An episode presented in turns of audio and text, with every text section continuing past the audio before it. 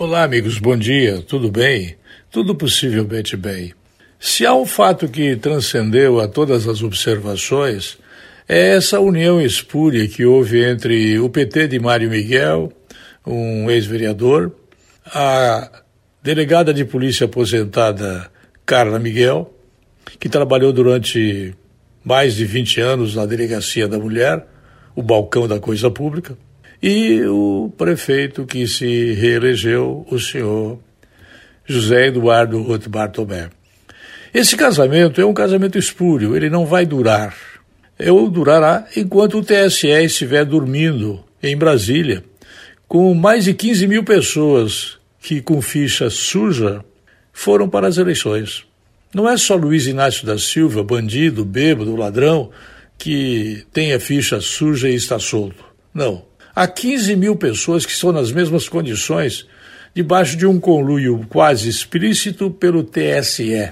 O casamento que foi feito entre o MDB de Carla Miguel, ex-delegada da Polícia Civil e que integrou a tal da Delegacia da Mulher, e o PT de Mário Miguel, que por motivos óbvios eh, agora diz que o que era não é, esse casamento com o prefeito reeleito, o senhor José Tomé, foi celebrado pelo pastor Milton Obos, um deputado estadual, que, por ter feito essas e outras aqui na região, ele tem grandes chances de é, se tornar presidente da República desse jeito. Presidente da República, não, talvez presidente dos Estados Unidos, com esse comportamento editorial, com esse comportamento é, ideológico que causa inveja aos jovens adolescentes que veem nesse empresário, né? Ele não é funcionário público. Eu que tanto critico os empregados públicos. O senhor Milton Obos foi o casamenteiro.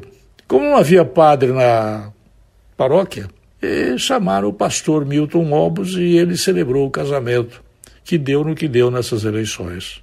Até Giovanni Nascimento, que vocês conhecem pela passagem dele pela Câmara de Vereadores, está fazendo manifestação política como integrante da Federação dos Hospitais Brasileiros, dizendo que assim não dá. É uma questão a observar. Eu volto logo mais.